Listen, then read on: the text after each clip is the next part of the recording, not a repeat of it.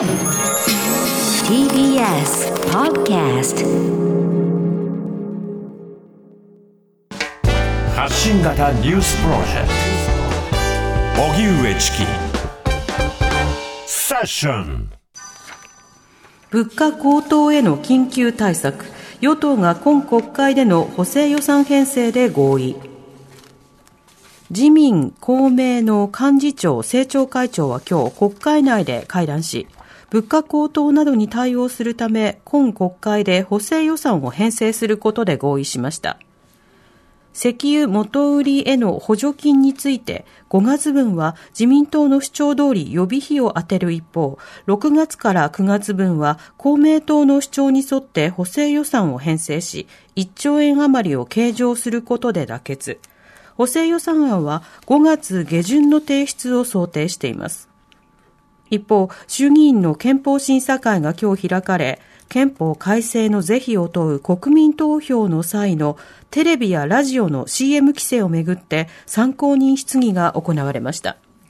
出席した民放連の幹部は、極めて慎重であるべきなどと述べて CM 料の規制強化に反対する考えを示しましたそれでは与党が物価高騰に対応する緊急対策で補正予算編成、はい、それからウクライナ避難民をめぐる動き、また参院選に向けて野党の動きが活発化、うん。うん、政治の動きをまとめて聞きましょう。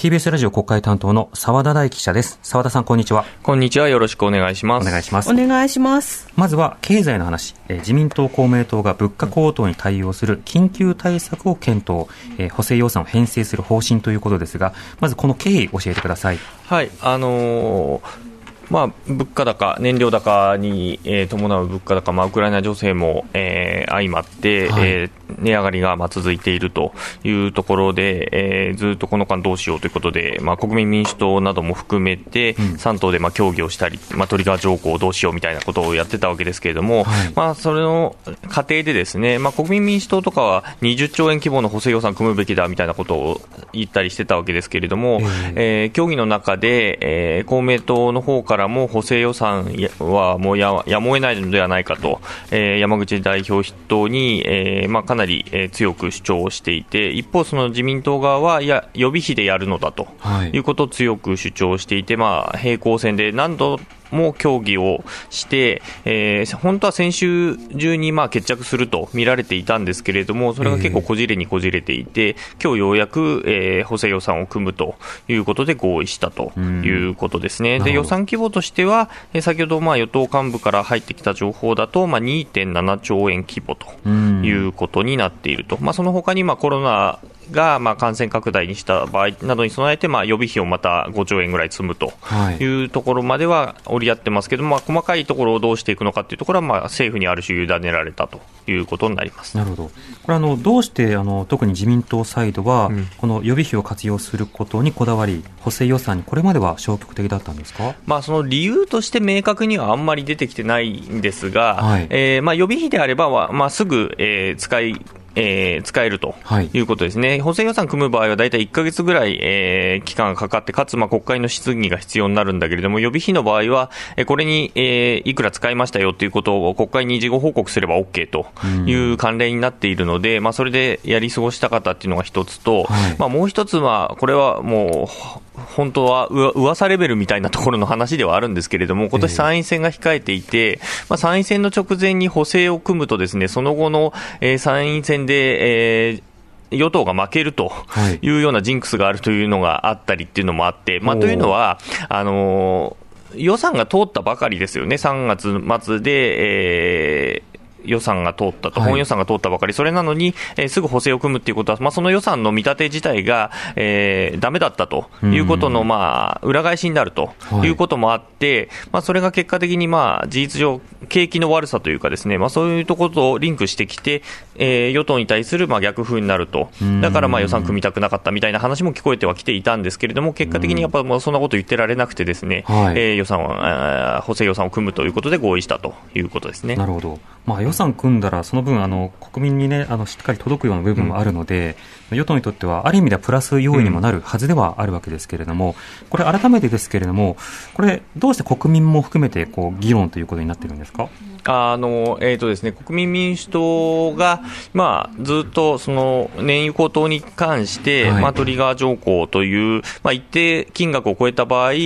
ーまあ、税金を軽くするという、うん、えー、条項を発動すべきだということを、まあ、ずっと国会質疑を通して主張していて、まあ、その中で、えー自民、公明と、まあ、協議をし始めたと、はい、でそれに合わせるかのように、えー、本予算を、えー、野党ながら賛成をするということに出て、えー、その結果としてまあ今回の流れになっているとい。うことですね。はいただトリガー条項については、これは先送りという情報もありますけれども、どうなんでしょう、ね、そうですね、あの今週、えー、3党の、えー、幹事長が会談をして、事実上の先送りと、ただ検討、はい、議論はしますというところで、まあえー、一応、国民側の顔は立てたけれども、事実上、先送りになったというところですね。なるほど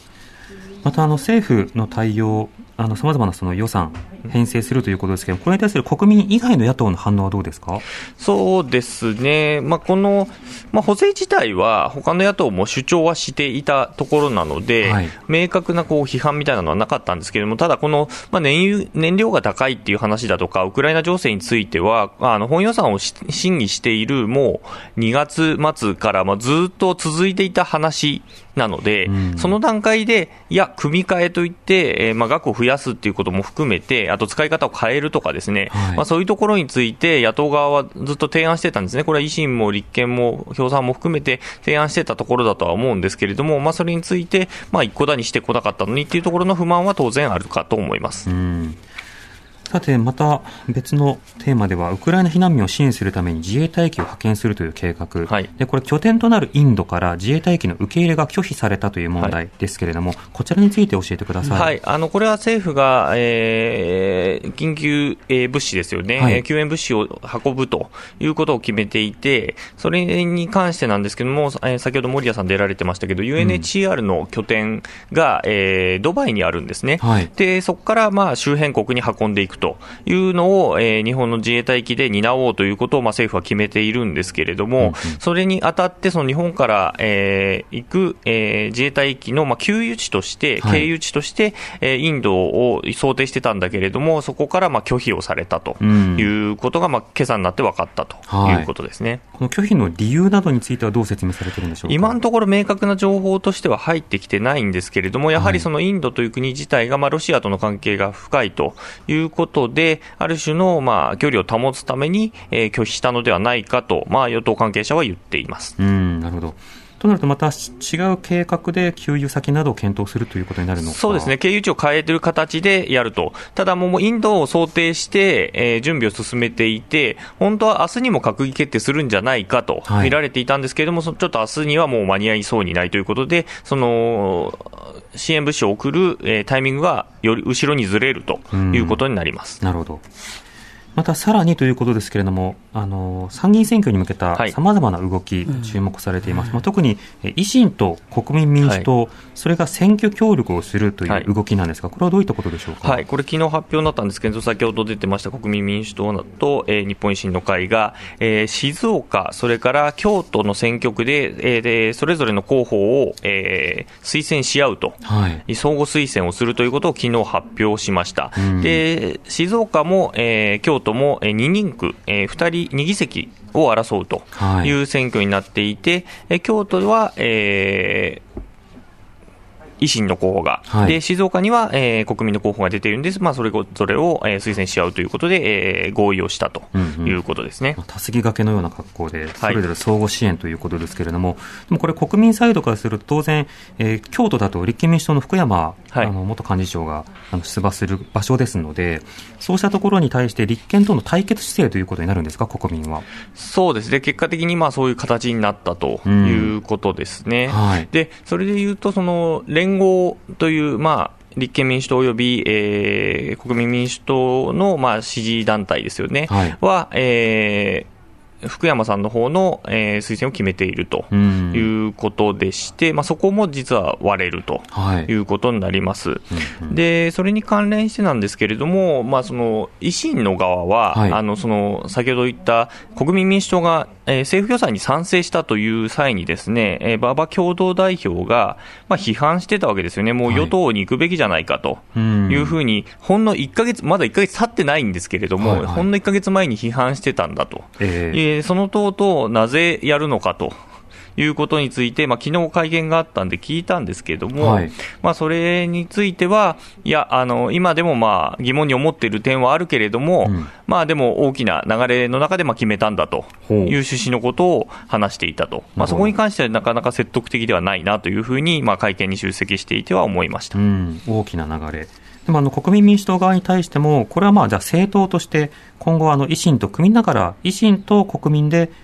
まあ、政権交代を目指すということなのか、まあ、そうしたの疑問というのも投げかけられていましたよね。あの会見に出席してた前原選対委員長に関しては、もうかなり一緒にまあ政権交代を目指していくんだっていう趣旨のことを言ってたんですけれども、はい、あの今日の午後になって、ですね、まあ、一部報道で、その昨日その両党が合意した文書の中に、企業団体献金の禁止などについての文言が入ってるんですけれども、それについてその国民民主党内での、えー、OK が出てないはずだという声が上がっているようで、これ、合意をちょっと見直すべきじゃないかみたいな声が上がっているようです。ただそれがまだどういう動きになってくるのか、それが一部の声なのか、それとも党として、いや、もう一回やり直すんだっていう話になるのかまでは、ちょっとまだ情報としては入ってきてないというところですね。またそれからあの選挙の際には、うん、じゃ投票先に名前を書くときに立憲民主党が民主党という呼び方を参院選で使うというふうに主張していまして、はい、となると多くの有権者にとって少し混乱が生まれそうですけどね。そうですね。あの、立憲民主党は、と、この国民民主党の、まあ、民主党はどっちか問題っていうのはずっと続いてて、はい、まあ、もともと両方とも民主党の流れを組んでいるので、うん、いや、我こそが民主党であるという、まあ、ある種のアイデンティティは両方の議員たちは持っているということなんですけども、はい、2019年の、えー、参院選の時には、あの立憲民主党は立憲、ひらがなで立憲というのを略称にしていました、うん、比例の票を入れる時の、えー、略称として立憲というのを使ってたんですけれども、はい、また民主党に戻していて、去年の総選挙とかそうなんですけれども、はい、戻していて、で結局、その民主党っていう書かれた票がどっちの票になるのかというところ、うん。うん、去年のその総選挙では360万票もあったんですね。えー、なので、それを、まあ、それぞれのと、えー、票の取り具合によって割り振りをしていて、立憲民主党には295万票入って、国民民主党にはまあ66万票がそれぞれ割り振られたと、この票数でいうと結構大きいので、これ、参議院の全国比例とかになってくると、まあまあ、1人100万票とか言われたりもするので、はい、ことは結構な人数が変わってくるということになると、じゃあどっちが取るんだっていうので、まあ、ずっと綱引きが続いていたんですけれども、結局折り合わずに、まあ、両方とも民主党でまた、えー、選挙に突っ込んでいくということになり、なるようです。なるほど。まあ、野党がこのような仕方でさまざまな動きをしている段階で、まあ、自公に有利な選挙状況が生まれてくるということについて、うん、まあ、野党サイドがどこまで自覚的なのかということも気になるところですね。うん、まあ、そうですね。はい。澤田さん、ありがとうございました。はい、失礼しました。ありがとうございました。TBS ラジオ国会担当、澤田大樹記者でした。荻上チキ。